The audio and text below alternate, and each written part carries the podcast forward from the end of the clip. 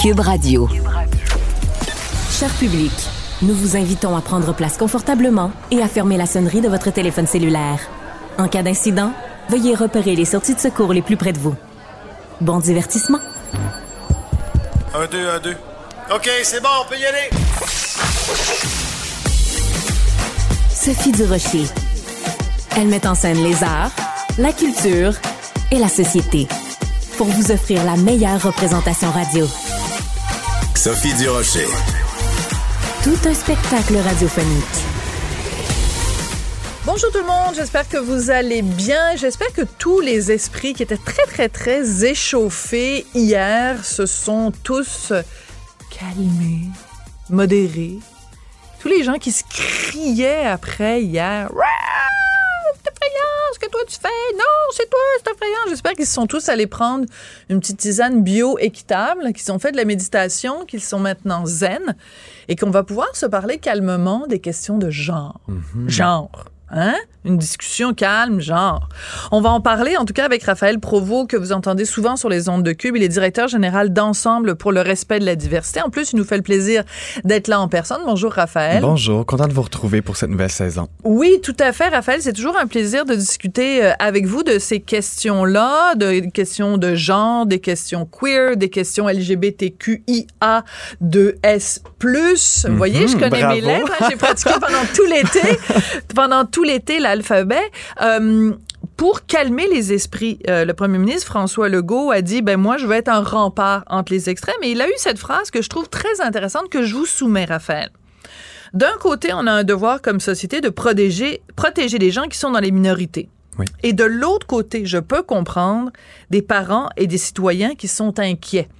Est-ce qu'il est trop modéré, notre premier ministre, ou cette position-là, mitoyenne, vous plaît à vous, Raphaël? Je trouve ça très important, la nuance. Ouais. Et ce que je- là, on vient de voir, c'est des propos très nuancés. Justement, il a raison de dire c'est valide de s'inquiéter, c'est valide de se questionner.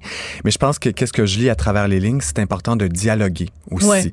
Et c'est ce que je vois là-dedans, qui veut pas euh, réduire les minorités que peut-être que d'autres chefs de parti ont voulu faire avec certains discours qu'ils ont eu dans les derniers jours.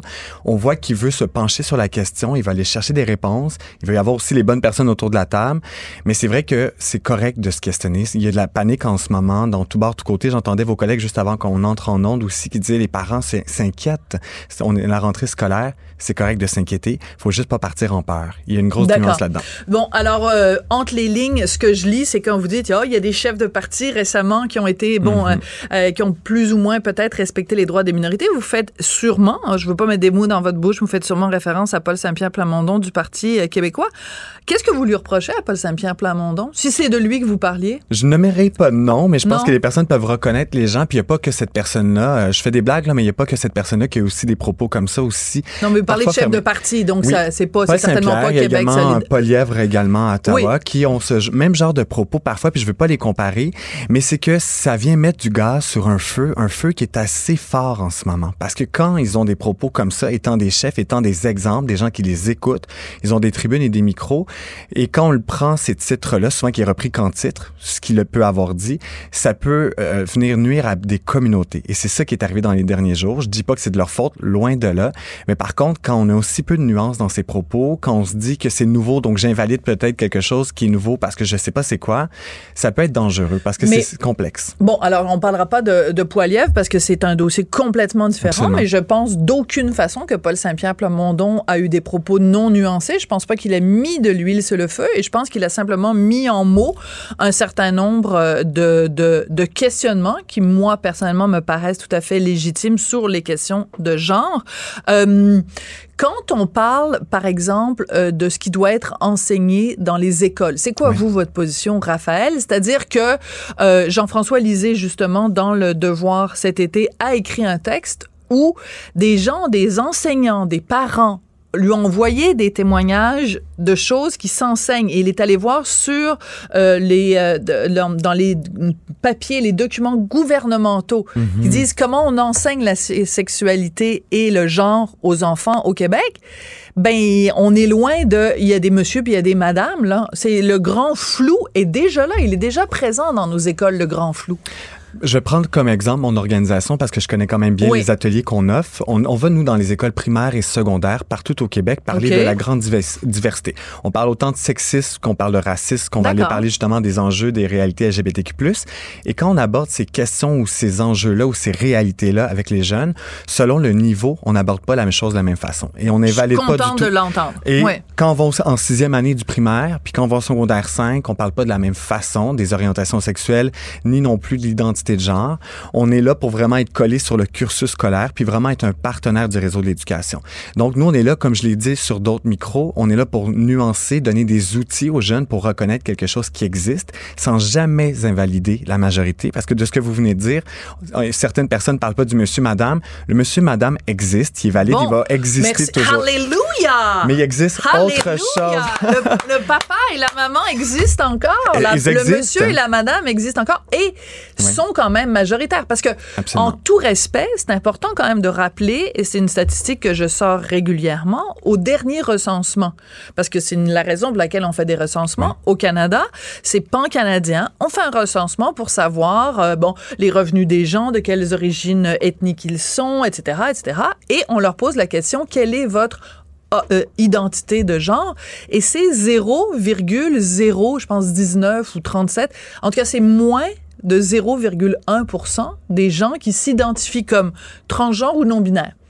Donc, quand on parle de, de cette fameuse identité de genre, puis je parle pas d'orientation sexuelle, mais d'identité de genre, quand on est là à se crier après, ça concerne moins de 1% de la population. Mais ce 1%-là aussi droit à sa place. Mais tout à fait, Et mais souvent, dans le Là discours et dans la, marche de hier, Oui. on l'a vu la manifestation, c'est des gens qui veulent venir enlever leur place, les invalider et dire comme si c'était une idéologie. C'est un mot qui est violent quand même pour des gens qui existent. Ils se disent non, moi je suis comme ça.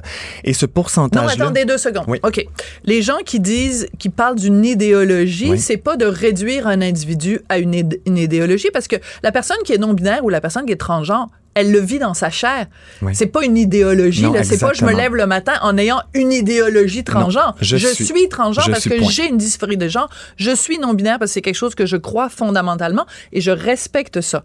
L'idéologie, c'est quand on veut faire du prosélytisme, quand on va, par exemple, dans les écoles, lire des livres comme Papa est un drag queen ou qu'on dit que euh, comme modèle aux petites filles, ben ton modèle, c'est moi quand je veux être grande, je veux être une drag queen comme papa. Ça, c'est de l'idéologie. Oui, quand mais là, on dit aux enfants, ça le drag queen, c'est un art, c'est un art de la scène, ça n'a rien à voir avec l'identité de genre. Et c'est vrai que peut-être dans les dernières semaines, on a peut-être mélangé On tout a ça. beaucoup tout mélangé. Et c'est un, ça c'est de l'art, c'est du théâtre, c'est complètement autre chose. Donc si c'est pour tout le monde, on peut être hétérosexuel et faire du drag.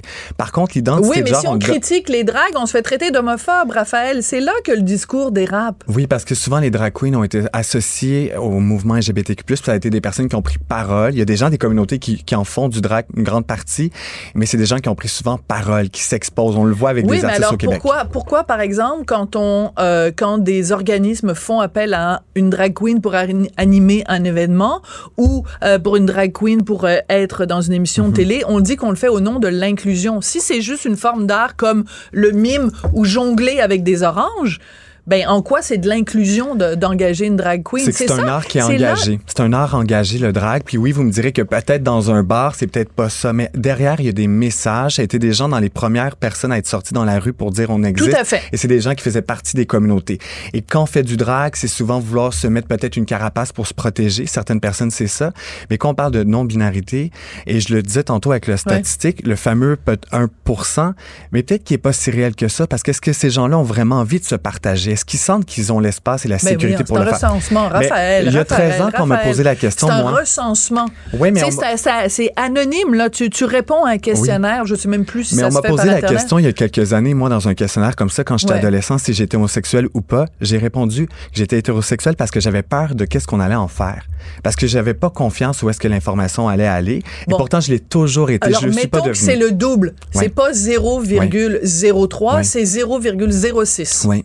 Hey, Mais c'est déjà un méchante 0,006% qui doit exister puis qui veut pas prendre la place des autres. Et j'entends souvent comme s'il y avait une compétition. Je comprends que les places, elles sont limitées dans di- différentes sphères. Dans nos écoles, il y a beaucoup de matières à enseigner à nos enfants. Ouais. Par contre, on n'est pas là pour prendre la place de personne. Je le répète puis je vais le répéter longtemps. C'est juste que ces personnes-là ont droit aussi à une place. Puis je pense pas que toutes ces personnes-là, peut-être qu'il y a des gens d'un extrême de ces groupes-là qui vont dire, nous, on veut prendre la place de d'autres. Mais moi, je les connais. Je consulte nos écoles, nos jeunes, nos personnes des grandes communautés. On veut juste prendre une place, la nôtre, c'est tout. On veut pas prendre celle des autres. Et le monsieur, madame va exister, il est encore là. Les personnes hétérosexuelles, cisgenres, les personnes qui sont pas trans ou non binaires, elles sont là en grand nombre. Il faut juste qu'on soit tout le monde ensemble. Il faut dialoguer. Puis je pense que peut-être c'est ça que monsieur Legault veut qu'on fasse, qu'on Ben, dialogue. en fait, donc euh, moi je, je pense qu'il veut comme, euh, créer un comité de sages. Ouais. S'il vous appelle, Raphaël, pour le comité de sages. Je vais demander est-ce qu'il y a d'autres personnes qui aillent avant moi, Oui. dont des jeunes, Oui. euh, plus jeunes que moi. Je suis pas très vieux, mais des plus jeunes que moi et des gens des communautés, surtout au niveau de l'identité de genre. J'aimerais que ces personnes-là soient autour de la table. C'est sûr que si on m'offre une place avec toutes ces belles personnes-là, oui, mais je veux que ces gens-là puissent être là. Souvent, c'est ces personnes-là qu'on entend un peu moins. J'ai toujours un privilège d'avoir le micro comme j'allais aujourd'hui, mais j'aimerais qu'il y ait ces jeunes-là qui sont concernés, qu'il y ait des jeunes de nos écoles primaires et secondaires. Parce que quand j'entends ça, j'ai l'impression que c'est des gens, peut-être que c'est de ma faute, de penser qu'ils sont peut-être plus Pas âgés. forcément des vieux. Ouais. Exactement, c'est peut-être le sens que ça l'envoie, mais c'est important qu'autour de ce comité-là, il y ait un peu tout le monde pour vraiment qu'il y ait un vrai dialogue nuancé. Pour moi, c'est vraiment important. Dialogue, nuance et euh, donner la parole aux jeunes. Et je dirais aussi, Oui, euh, rapidement. pour reprendre les mots de Louise Latraverse, l'amour Chris, tout simplement. Qu'est-ce que tu veux que je rajoute Écoute. à ça? C'est ça, ça me cloue le bec. L'amour, Chris. Viens, viens, on va se faire un câlin. Raphaël. ça. On se fait un câlin. Merci. Bon, l'amour, Chris. Bon. Ah ouais, donc. Ah, ça finit bien la semaine. Merci beaucoup, Raphaël Provost. Je rappelle que vous êtes directeur général de Ensemble pour le respect de la diversité. Les deux mots-clés ici étant respect et diversité. Merci, Raphaël. Merci. Elle est parfois dramatique, d'autres fois satirique. Mais chose certaine, elle ne joue jamais la comédie. Sophie Durocher. Culture et société.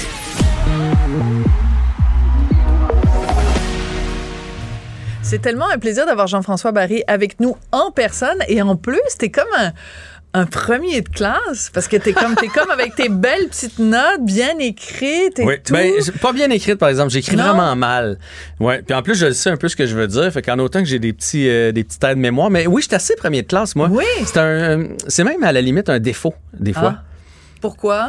Parce que je veux toujours bien faire les choses. Puis des fois, même, ça m'amène soit à, à ne pas accepter quelque chose en disant non, mais moi, si je le fais, je veux que ce soit ça coche. Tu sais, je vais être sûr de livrer, être sûr d'être à la bonne place. Fait que, ouais. Fait que j'ai toujours des petites notes quand je te parle. Tu les vois pas d'habitude, je suis à la maison, mais j'ai toujours des petites notes. Ben non, il y a bien des choses que je vois pas. Tant qu'à moi, tu pourrais être tout nu en dessous de ta table.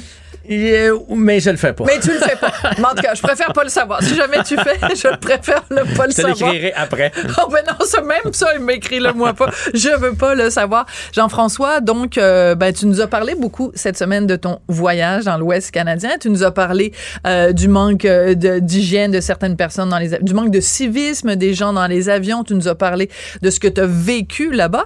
Mais là, tu veux nous parler de ce qui se passe dans les aéroports. Ouais, ben écoute, ça fait les manchettes euh, Ben oui. quand même. Tu sais, On, on a même entendu le directeur dire ah, on n'a pas euh, l'efficacité de d'autres euh, aéroports. On n'est pas au même niveau. On est euh, une petite On parle de Trudeau, aéroport. ouais. évidemment de Trudeau. Ce, que- ce qui est quand même décevant. Puis cet été, ça a donné comme ça. Je suis allé. Moi, souvent, moi, je trouve que le, le- le- le stationnement est tellement cher à l'aéroport que quand j'ai des amis qui arrivent de Trois-Rivières ou ma belle famille du Nouveau-Brunswick, je fais hey, arrêtez chez nous. Je vais aller vous reconduire, tu sais, parce que vous allez sauver énormément de sous.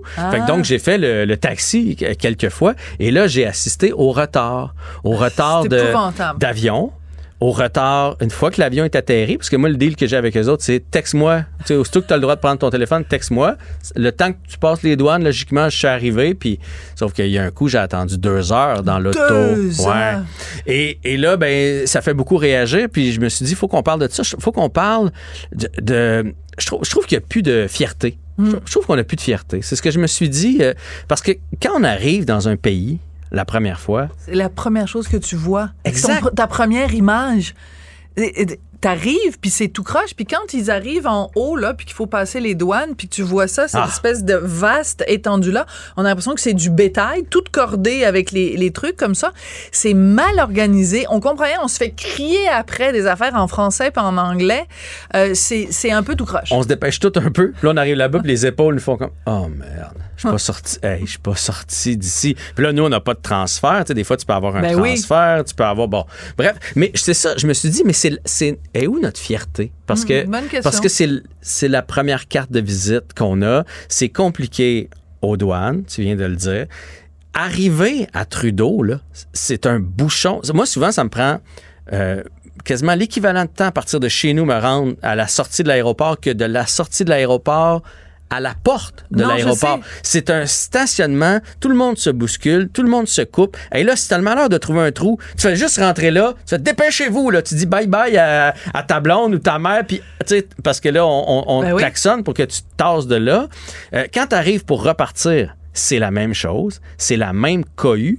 Et une fois que tu es dans ta voiture, je- euh, la route est laide. Il y a Ah, c'est affreux. toujours de la construction. Je me dis, je me dis, mettons, t'arrives d'un autre pays, ils doivent se dire, mais écoute, je, suis à Beyrouth ou je suis à Montréal? Tu sais, Ouais. c'est, c'est, ça n'a pas de bon sens. Et, et là, tu pars puis tu fais, par où je m'en vais? C'est les premières pas routes, là. Les panneaux Hey. sont pas clairs. Je suis d'ici, puis je suis mêlé. Fait imagine quelqu'un qui se loue une voiture puis qu'il faut qu'il parte de, de Trudeau pour s'en venir au centre-ville, il doit être complètement découragé. J'avais une voisine euh, avant qui, euh, qui était française, puis chaque fois qu'elle revenait, elle avait de la famille en France, puis elle avait de la famille en Espagne. Puis chaque fois qu'elle revenait de l'étranger, que ce soit de France ou d'Espagne, elle arrivait, ben, elle habitait la maison à côté de moi, puis elle arrivait, puis elle était toujours en larmes. Puis je disais, mais pourquoi t'es es en larmes? Elle dit, c'est tellement laid.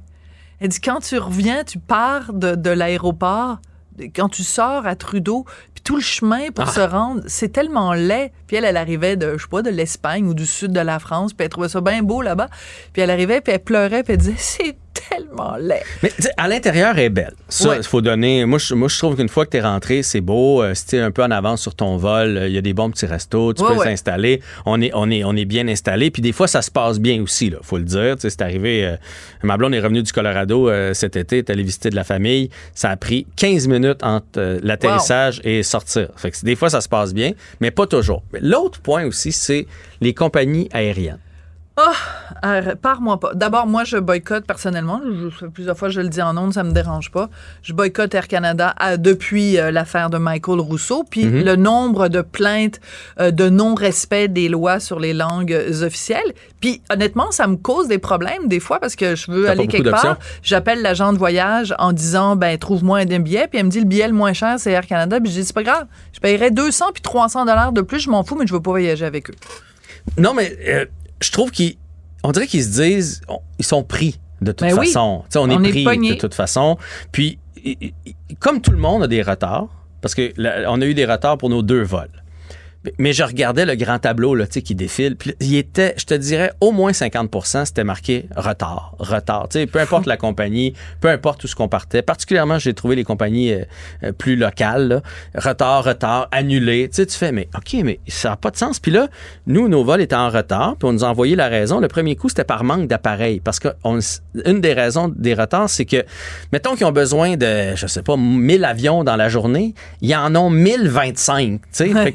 Aussitôt qu'il y en a une qui est en retard ou qui brise, ben là, le reste suit plus, mais tu peux pas rouler comme ça. Ben non, tu je peux sais. pas rouler comme ça dans la vie. Puis au retour, c'était un manque de personnel. Ah, ça, c'est vraiment, quand tu dis, manque de pilotes, puis manque de personnel Les deux navigant. pilotes étaient dedans, je les voyais de, de la fenêtre de l'avion de Cagliari. C'était des, des, des agents de bord qui manquaient. Mais, mais encore là, tu te dis, mais comment tu peux avoir une compagnie sérieuse puis pas avoir un surplus de staff? Tu sais, c'est... Mais oui, mais si- s'il manque de, de- de personnel à l'épicerie, puis à la pharmacie, puis euh, euh, à, à me dire, à- dans, les, dans toutes les entreprises, pourquoi ce serait différent dans le domaine de, de l'aviation? Ben, c'est plus aussi euh, valorisé qu'avant. Tu sais, avant, être agent de bord, là, c'était génial parce que tu pouvais voyager partout à travers le monde, puis tu avais des billets soit gratuits ou à, à prix réduit. Mais maintenant, je veux dire, c'est comme, tu sais, c'est plus tu c'est des, c'est des serveuses puis des serveurs euh, glorifiés. hein. Je comprends, mais encore là, je reviens à la fierté du service. Tu je veux dire, l'épicerie, moi, là, si je me fais trop suer à mon épicerie, je vais aller à l'autre, dans ma ville. Tu puis au pire, je vais aller dans la ville à côté. T'as quand même des Ouais. options. Puis t'as pas un transfert à attraper. T'as pas quelque chose. Je veux dire, l'avion, c'est... c'est- quand même Quasiment un peu un plus... service Ouais. essentiel, Écoute, ouais. pour te dire, puis là, on a jasé avec... euh, parce que quand on est arrivé là-bas, on s'est loué un, un VR. Puis là, ben, il y a un petit euh, shuttle qu'on appelle qui est venu Ah nous ouais, une chercher. navette? Le- une navette, excuse-moi. Le, lendemain matin. Puis, il y a le tiers des gens qui étaient manquants. Puis le gars nous a dit, c'est comme ça tous les matins. C'est des gens qui n'ont pas attrapé leur avion, qui n'ont pas attrapé leur Ah. connexion, qui sont- sont en retard. Mais là, ton VR, il est loué, là. Il est loué pour cette journée-là, mais toi, t'es pas arrivé. Fait que, tu sais, je trouve qu'il y a des gros enjeux. Quand on est revenu, ils ont annoncé que ceux qui transféraient à Montréal pour s'en aller à Saint-Jean après, euh, le vol est- allait être annulé. Là, Mais tu- là, tu fais quoi? Ils sont tu pognés à Montréal? Exactement. Fait Ah que, oui, c'est comme un jeu je trouve de que c'est plus gros là. que l'épicerie. Oui, je oui, comprends qu'il manque du monde partout. C'est plate d'attendre euh, à l'épicerie pour payer euh, tes affaires, mais, mais je trouve que l'a- l'avion, l'aéroport, puis on dirait que c'est devenu euh, Les gens s'habituent. banal. Tu Ben dis, bon, ouais. euh, j'ai pris Sunwing, ça n'a pas bien été, je vais prendre Porter, ça n'a pas bien été, je vais prendre Air Canada, ça n'a pas bien été. Fait que finalement, les compagnies se disent, ils vont revenir, parce que de toute façon, tout le monde est en retard, puis tout le monde court après le meilleur prix. Fait Mais que- tu sais quoi? Il y a de plus en plus euh, d'écologistes crinqués. Puis Je dis pas tous les écologistes, mais les écologistes crinqués qui disent on devrait soit interdire les voyages par avion ou limiter. Tu devrais avoir, je pense que le chiffre qu'ils ont sorti, c'est tu devrais avoir le droit de prendre l'avion quatre fois dans ta vie. T'imagines, moi je prends l'avion quatre Ouais. fois par année. Quatre fois dans la Bon. vie, c'est beaucoup. Mais moi, ça- C'est beaucoup, c'est pas Non, non, mais je veux beaucoup. dire, je veux dire c'est C'est beaucoup comme intense, restriction, ouais. Mais moi, je serais pour ça. euh, euh, Es-tu sérieux? limité, mettons, à l'année? Tu as droit à tant de fois dans l'année? Ben, je veux dire, à un moment donné, si on veut vraiment faire des, des actes pour la planète, Moi, je, moi, je, serais d'accord si on commence par euh, Elon Musk, Johnny Depp, Ah, ça comprend tout le Brad monde. Pitt, toutes les grandes vedettes qui nous font la Leonardo DiCaprio. Tous les dirigeants qui prennent leur jet privé pour aller assister à des conférences sur l'environnement, si eux, ils me jurent que pendant les dix prochaines années, ils prendront pas l'avion, puis même, je serais pas d'accord de toute façon, je vais dire pourquoi très, très, très rapidement. OK? Nous, on est cinq enfants chez nous, OK? Euh, Richard a deux filles. Il y en a une qui habite en Australie, une qui est à Montréal. Moi, j'ai une nièce à New York, j'ai une nièce à Toronto. J'ai euh, trois neveux et nièces qui habitent à Paris, un neveu qui habite à San Francisco. Je veux dire, si tu me dis, tu prends plus l'avion, tu prends un couteau puis tu me le mets dans le cœur, ça veut dire que je vois plus ma famille pendant les dix prochaines années. Je te parle pas d'aller dans le sud, se tremper les orteils dans, dans mais non, mais la- j'ai pas la- dit tu prends plus la l'avion. famille est- on est- pourrait limiter. ouais. Mais, Non. mais ça, si on, si on rentre là-dedans, on pourrait en faire une chronique. C'est la même chose. Je veux dire, quelqu'un qui habite à Saint-Jérôme, qui travaille à Boucherville, tu fais non. Eh oui. Non. Mais après oui. ça, mais après ça, faisons-nous pas à croire qu'on veut vraiment faire des changements pour la planète. C'est ça. Excellente, euh, excellente Hey, on question. en a pour la saison des sujets. Ah, en je veux-tu, en dis, en veux-tu, en v'là? Mais merci d'être venu le faire en personne, c'est très Plaisir. apprécié. Jean-François Barry, un plaisir. Bonne fin de semaine, on se retrouve la semaine prochaine. Sophie Durocher. Elle pose les projecteurs sur les acteurs de la nouvelle.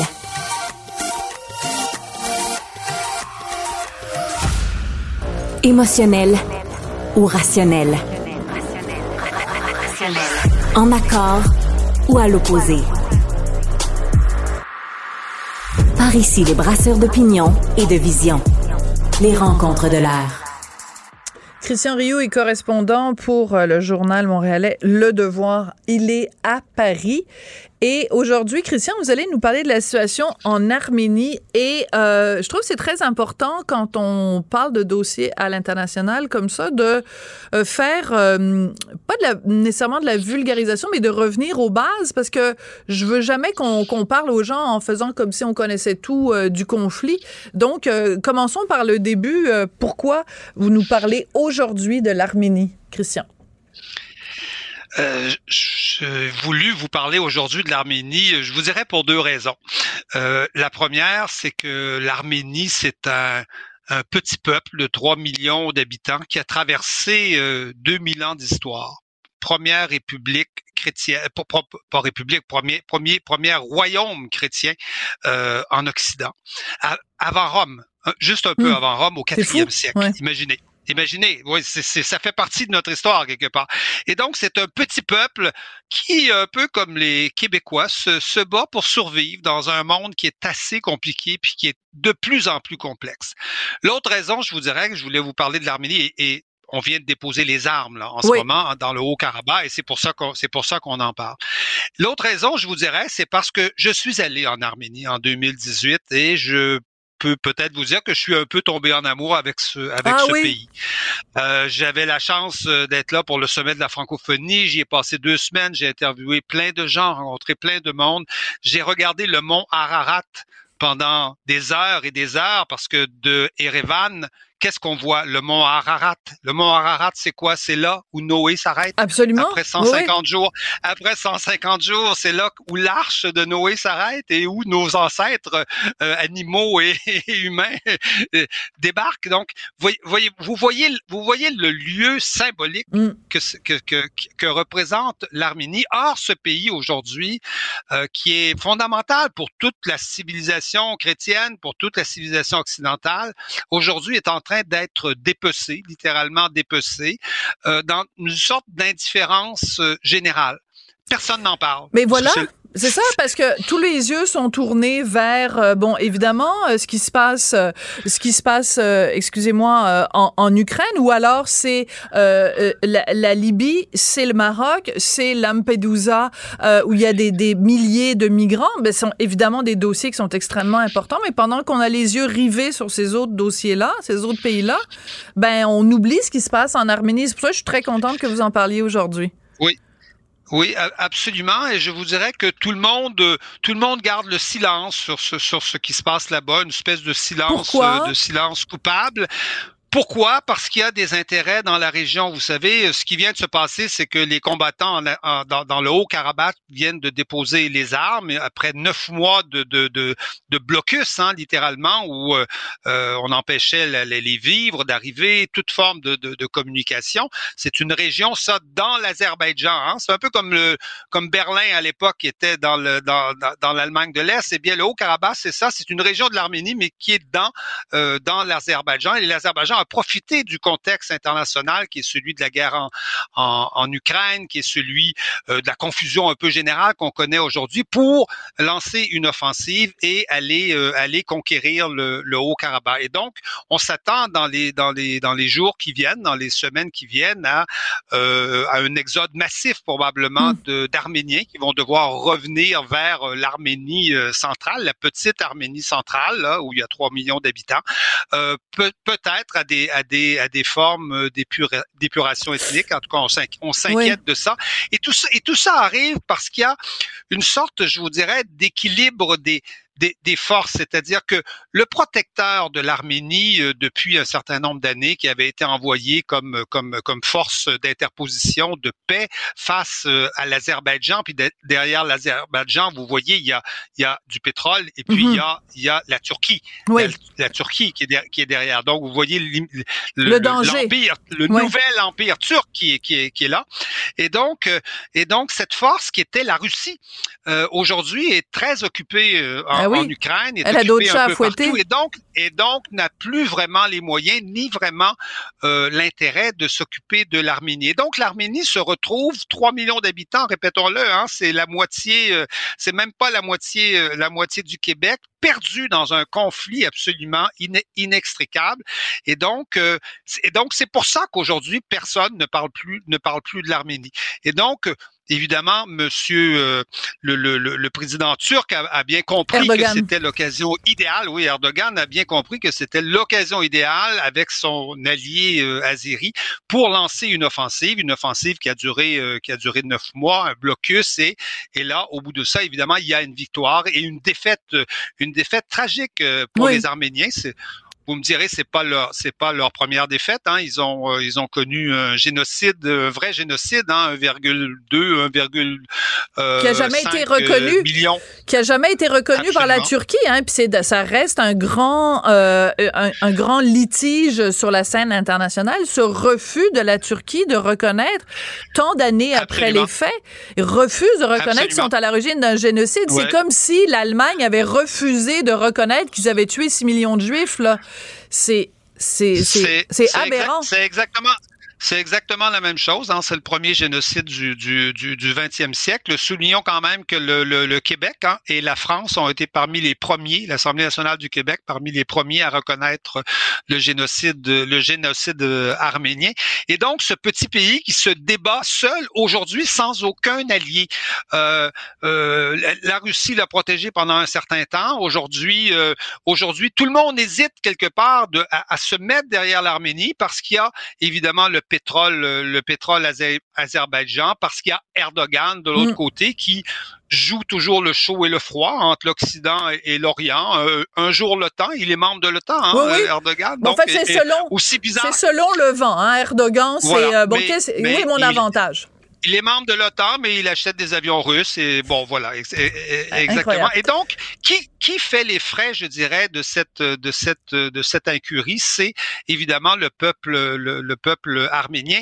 Et et vers, vers quoi va-t-on finalement vers une situation où on se retrouvera euh, avec les Azerbaïdjanais directement face à face aux Arméniens. C'est-à-dire que la prochaine fois, il n'y aura pas le tampon du, Haut-Karabakh qu'on vient qu'on vient d'éliminer, mais on sera directement face à face et cette petite euh, république arménienne mm. euh, qui, a, qui survit de, de peine, je dirais, de peine et de misère.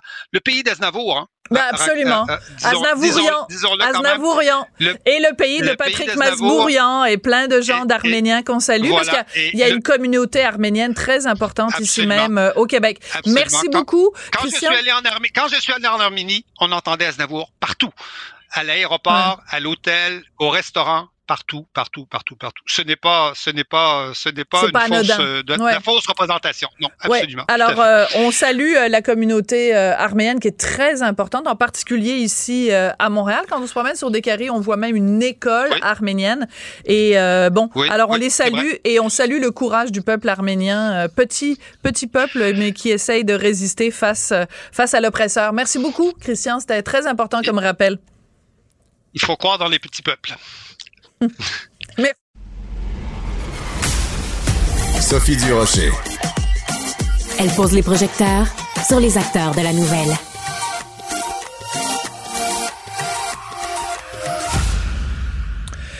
Charles Lafortune euh, est euh, comédien. Il est aussi euh, producteur. Et là, maintenant, il faut rajouter une troisième, enfin, philanthropiste, philanthrope, pardon, mais il faut rajouter une quatrième corde à son arc. grande gueule et qui a pas peur de ses opinions. on l'a vu, on l'a vu au Gémeaux. Bonjour, Charles. Bonjour Sophie, mais c'est malheureusement pas une opinion, c'est un fait. C'est l'état, c'est l'état, c'est l'état des lieux de de ce que vit présentement le, le, monde le monde des médias, autant les autant les journaux, autant autant la radio, autant autant la, la télévision euh, euh, hertzienne, la, bonne vieille TV euh, câblée? Euh, puis même ce que vivent les plateformes aussi, ça aussi, on, on pourra en parler parce que c'est pas nécessairement un jojo non plus pour pour les plateformes. Absolument. Alors, on va écouter un tout petit extrait de ton coup de gueule quand tu es monté sur la scène des Gémeaux pour ramasser une belle statuette. Voici ce que tu avais à dire ce soir, mais j'ai comme l'impression qu'on est un petit peu l'orchestre sur le Titanic. Alors donc, il faut écouter, il faut regarder notre télé, il faut en parler, il faut la diffuser, il faut s'abonner, il faut la voir. Ben, c'est, quand même fou et que ce soit subversif ou que ce soit un coup de gueule en 2023 de dire il faut regarder la télé. Euh, parce que ben il y a un, un, un, certain désamour. Comment tu l'expliques ce, ce, désamour ou ce désintéressement d'une certaine façon de certaines personnes par rapport à la télévision québécoise? Parce que tu as raconté à des collègues qu'il y a des gens qui viennent postuler chez Pixcom, la maison de prod euh, euh, où tu es, puis qui, qui disent ben moi je veux travailler en télé québécoise, mais j'en écoute pas de la télé québécoise. Oui, ben en fait, des fois, on, leur demande euh, quelle est ton émission préférée, puis ils nous nomment, euh, ils nous nomment moi, tata. Non, mais ils nous nomment quelque chose de, de, de, vieux, ils nous nomment quelque chose qui, qui, de, de pas très de, de de pas très de pas très récent. Euh, tu sais, on, on, a eu le, le, phénomène des, de ce qu'on appelait les, en bon français les cable cutters, les gens qui embarquaient en appartement, puis à un moment donné, ils disaient, écoute, non, j'ai l'internet, euh, j'ai beaucoup, de, j'ai beaucoup de plateformes, tout ça se passe sur, sur, sur internet. Pourquoi est-ce que tu YouTube, etc. Pourquoi est-ce que j'aurais besoin d'avoir euh, euh, vraiment d'écouter la télévision euh, conventionnelle avec ce que ça coûte, et etc. J'en ai pas vraiment besoin. il y a eu toute une, période où les gens qui faisaient de la télévision conventionnelle disaient, ben là, dois t'abonner à mon service de câble, tu vas avoir ces services-là, etc. Mm. Et pour, euh, ben on est, on est dans l'univers de, de Cube. Euh, par exemple, TVA Plus maintenant est une plateforme où on peut carrément écouter la télé euh, en direct là-dessus. Là. On n'a pas, on n'a même plus besoin d'être, d'être abonné à cette pour avoir accès à ça. Puis les, les, les, les grandes plateformes, les grands diffuseurs l'ont compris, puis ils sont là-dessus parce qu'après ça, il y a eu les cable cutters, ceux qui décidaient d'arrêter le câble. Puis il y a maintenant ce qu'on appelle maintenant les never been cable, ça veut dire des gens qui n'ont jamais eu le câble, ils, ils vivent pas avec ça. Mais tout ce qu'ils écoutent les gens sur les sur les plateformes, c'est de la télé. Alors c'est financé par la télé. N'importe quel contenu canadien qui est produit au Canada, ben il est, il est financé par le Fonds des médias euh, canadiens. Euh, les gens savent pas trop comment ça fonctionne la télé en fait. Ben en télé, il y a quelqu'un qui diffuse, qui donne un montant d'argent.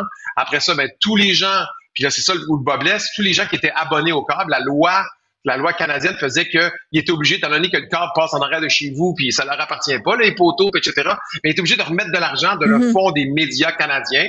Tout le monde, que ce soit Rogers, Vidéotron, Shaw, tout le monde, remettait de l'argent là-dedans. Puis c'est à partir de cette ce pot-là, cette enveloppe-là qu'on faisait. Mais si les gens ne sont plus abonnés à ça, ben le pot, il baisse. Il rétrécit. il baisse, ben, il rétrécit, on peut pas, on peut pas faire de la télé. Fait que c'est comme ça. Puis, donc, si on ne consomme pas, euh, ce qui, si on regarde, euh, la, télé locale, ben, à un moment donné, il n'y en aura plus de télé locale. Fait que, Et il y aura plus de euh, culture? Et il y aura plus de culture. Ben, c'est ça qui t'inquiète? Ben, ce qui m'inquiète, c'est qu'on va revenir à, beaucoup, beaucoup d'acquisitions. Là. Tu sais, les années 80, Dallas, ça passait à, 20 heures le soir. Euh, on va, on va, on en a encore des acquisitions, mais on a beaucoup de contenu présentement. Puis là, on pense qu'on est dans l'âge d'or de la télé parce qu'il y a beaucoup, il y a eu beaucoup de plateformes. Il y a eu le Club Illico, il y a eu Tout.tv, euh, Crave, il y, a, il y, a, des trucs euh, en francophone là-dessus aussi. Mais là, on, là, on est, on est présentement dans une contraction, puis les gens sont peut-être pas au courant, mais les budgets baissent, puis quand les budgets baissent, là, les gens ils disent, ah, tu sais, ah, les salles artistes, ils sont subventionnés, D'ailleurs, toutes les, euh, je sais pas, ils vont faire des usines à batterie, ils vont avoir de la subvention là-dedans, euh, fait que ça, c'est, facile parce que Bonne comparaison. non, mais, mais, donc, euh, les crédits d'impôt, le quand on reçoit un crédit d'impôt, ça veut dire que ben, le gouvernement va, va accepter qu'il y a un certain pourcentage qu'on ne paiera pas en impôt. Et cet argent-là, euh, ils vont nous, le renvoyer, mais c'est un pourcentage. si le budget est plus bas, ben, en argent sonnant, le montant est plus petit. Je comprends. Donc, on peut faire de plus petites choses. Aujourd'hui, tu m'envoies un projet, là, ça se passe en 1930, je ne le regarde pas. Je ne le regarde pas. Ça n'arrivera pas. Des voitures, des autos, un tramway, du linge d'époque, etc on fera pas ça. Alors, par exemple, mais 1930, mais par exemple, l'excellente série sur Chantal Daigle qui, a, qui voulait donc euh, se faire avorter, ça se passe dans les années 80, puis ça, ça a quand même dû coûter pas mal plus de sous que si c'était quelque chose qui se passait en 2023. Donc, les années 80, on peut, mais les années 30, on peut pas. Ben, je te dirais que je, là, tu parles aux producteurs. Les années 80, on pourrait parce que présentement, dans la mode, les années 80, c'est beaucoup, beaucoup, beaucoup revenu. Fait que c'est facile et tu Vas dans les mais c'est vrai. Oui, oui. Ben mais non. Oui, c'est, mais c'est vrai, mais il y a des trucs, tu sais, je peux retrouver euh, des trucs qui sont venus, euh, le shaggy, les moustaches, les lunettes carrées un peu hipster. Ouais. Mais je suis capable de faire de l'année 80 avec ce qui est à la mode aujourd'hui. C'est ça. Alors que tu peux pas faire des années 30. Donc, ça veut dire que quelqu'un qui voudrait, euh, donc ça veut dire que c'est un frein à l'imagination parce que ça veut dire qu'un un scénariste, un auteur pour la télé doit, quand il imagine quelque chose, son imagination est restreinte par des conditions budgétaires. En même temps, je regarde, je regarde, mettons, euh, regarde euh, La nuit où Laurier Gaudreau s'est réveillé, qui est une excellente série de Xavier Dolan. Euh, il a reçu énormément d'argent. Puis le, le, le, après, il y a Xavier Dolan qui dit Ouais, mais là, euh, j'ai été obligé de tourner les coins ronds, mais j'avais pas assez d'argent. C'est, tu comprends ce que je veux dire? C'est. Xavier, Xavier Dolan, là, Sophie, il a hypothéqué sa maison pour faire ça. Ben, c'est ça. OK, il mais, pourtant, il avait énormément d'argent, donc est-ce que c'est Non, mais que comment, comment, comment tu le dis, c'est comme si, comme si c'était plein de pas avoir, de pas avoir assez d'argent, mais il a investi son, de son propre argent pour faire, pour faire juste, juste que ça soit clair. Oui. Mais, mais oui, mais. Mais je prends la défense de Xavier Dolan, là. Mais ce que je veux dire, c'est que, c'est que, oh, c'est rendu que, parce que tout, on, on, le voit, le coût de la vie augmente partout, donc il augmente aussi en télé. Donc faire de la télé, est-ce que c'est devenu un luxe? C'est un peu ça ma, ma question, c'est qu'on veut que ce soit beau à l'écran. Est-ce que euh, tous les réalisateurs vont devoir hypothéquer leur maison pour que ce soit beau à l'écran? Parce que même les millions... Les, les réalisateurs vont pas hypothéquer leur maison parce que Xavier, dans, dans, dans lui, il était producteur aussi de, de sa série, donc c'est pour ça qu'il l'a hypothéqué. Le réalisateur, normalement, c'est un salarié. Mais euh, le, le, ce, que, ce que je veux dire, c'est que lui, il y avait Canal Plus qui était dans le financement de cette série-là. Elle a été vendue, donc il y, a eu, il y a eu un montage financier important, comme on fait en anglais, par exemple. C'est toujours un montage financier. C'est pas juste pour le marché, un marché local. Mais oui, est-ce que, est-ce que, est-ce que le carré de sable rapetisse? Ouais. Oui, le carré de sable rapetisse. Est-ce que, est-ce que on, on, fait, on va faire des, des séries sur le foot avec pas de foot? Euh, oui, on va être obligé, on va être obligé de faire ça. Euh, donc c'est comme avec podcast, mais mais oui, et, et c'est et c'est et c'est dommage. Et c'est triste. Mais, ultimement, ultimement, on peut toujours s'arranger, mais sauf que c'est certain que si ça rétrécit comme peau de chagrin, peut-être que les gens vont trouver ça moins intéressant, ils vont avoir moins le goût de, de, de, de, de les voir. Et à la fin, ça serait dommage qu'un peuple ne se voit plus euh, à la entièrement télé, n'existe plus en, et entièrement d'accord avec toi. Tranquillement. Et c'est d'autant plus surprenant, en parlais avec mon collègue euh, Mario Dumont à la télé euh, tout récemment, euh, une série que tu as faite, Audrey est revenue, qui euh, est la deuxième série la plus écoutée euh, en Italie. Donc ce serait quand même le bout du bout de tu sais quoi que euh, nos séries soient plus regardées à l'étranger qu'elles ne le sont au Québec. On va se quitter là-dessus. Ciao bambino. Ça, ça bien dommage. Era un piacere. Hey, ah, ci vediamo. Ciao, Ah, ciao. Ciao, la fortuna. J'aime ça, Florence. Ah, c'est exact la stessa cosa. Ciao. ciao, ciao. Sophie Durocher. Un savoureux mélange artistique de culture et d'information. Tous les jeudis, on reçoit la visite de Cybelle Olivier, qui est journaliste à la recherche chez Cube Radio, qui euh, choisit un élément dans l'actualité et qui vient nous le décortiquer parce qu'elle est bonne là-dedans. On va l'appeler. de même. On va l'appeler. Il y a des gens, c'est des déchiqueteuses, puis toi, t'es une décortiqueuse. J'aime mieux ça que des chiqueteuses. Ben oui, mais des fois, tu nous déchiquettes un sujet. Là, aujourd'hui, tu vas nous le décortiquer. Alors, tu as choisi de décortiquer le sujet de Russell Brand. Ouais. Explique-nous, il est dans l'eau chaude. Il est dans l'eau chaude. Je vous rappelle c'est qui? Parce que je me suis rendu compte que c'est pas tout le monde qui, a son visage en tête quand on en parle. D'abord un humoriste connu qui après a fait sa carrière en tant qu'acteur, euh, très populaire à Hollywood aussi, marié Katy Perry pendant deux ans. Et là maintenant il a vraiment fait un virage. Il est euh, sur YouTube et sur les médias. Il se considère comme un média indépendant. Bon, c'est lui Russell Brand. Et bien là des allégations vraiment choquantes qui sont sorties, euh, publiées par deux grands médias britanniques, le Sunday Times et le Channel 4 qui ont révélé en fait que quatre femmes l'accusent de viol, d'agression sexuelle, d'abus émotionnels. Tout ça au moment où il était au paroxysme de sa popularité en 2003 et euh, en 2006 et 2013. Oui, c'est important de mentionner le moment où ça se serait produit. On va parler évidemment euh, au subjonctif, au, conditionnel, euh, euh, que, que c'est quand même des, ce qui lui est théoriquement reproché, c'est produit il y a quand même il y a dix ans. Ouais. Donc, ça pose quand même aussi la question euh, pourquoi ces femmes-là ont attendu si longtemps? Parce que c'est quand même plusieurs allégations qui sortent en même temps, mais sur des faits qui se sont produits il y a dix ans. Donc, c'est quand même Ben, le, le tu mets contexte. exactement Ouais. le, le doigt sur ce qui circule, Ouais. sur ce qui me dérange de pourquoi ça circule. C'est de ça que je veux parler parce que, en fait, là, on, ce sont des, des allégations. Euh, lui, il les a toutes réfutées.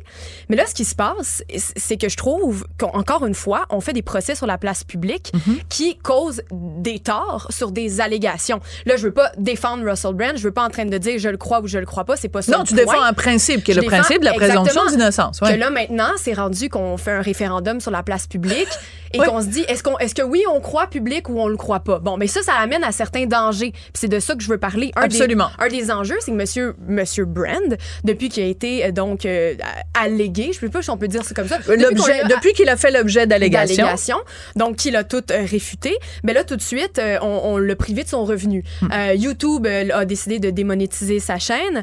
Euh, on a mis sur pause le, le- le contrat pour son livre, pour Mhm. sa tournée aussi une- en humour.